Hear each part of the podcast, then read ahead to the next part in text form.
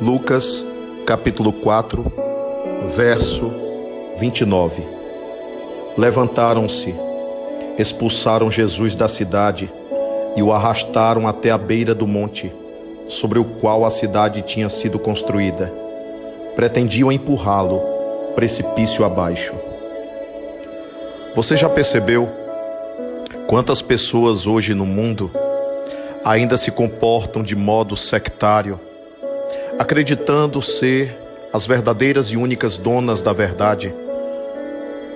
Falam de amor, mas são capazes de expulsar falam de amor, mas são capazes de marginalizar, falam de amor, mas são capazes de isolar, são capazes de rejeitar, como estes que não aceitaram Jesus, como estes que tentaram empurrar Jesus num precipício.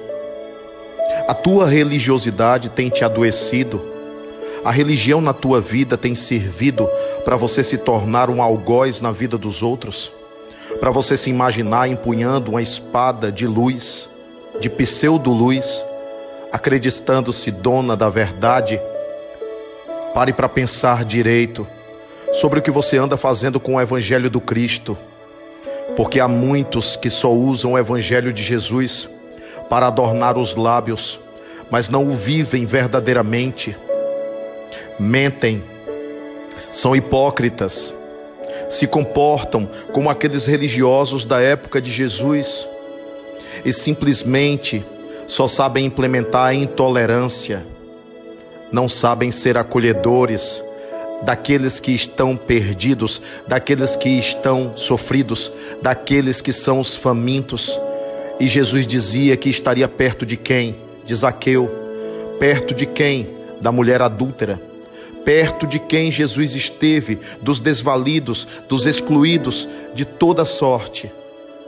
Você está do lado de Jesus ou você está do lado desses religiosos que só têm o Evangelho para enfeitar as suas vidas, para explorar, para manipular, mas não para viver a presença verdadeira de Jesus em seus corações? é um momento de decisão. Se seguires Jesus, você poderá ser perseguido, meu irmão.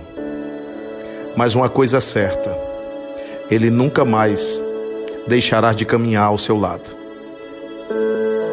Precisamos de evangelho na atitude.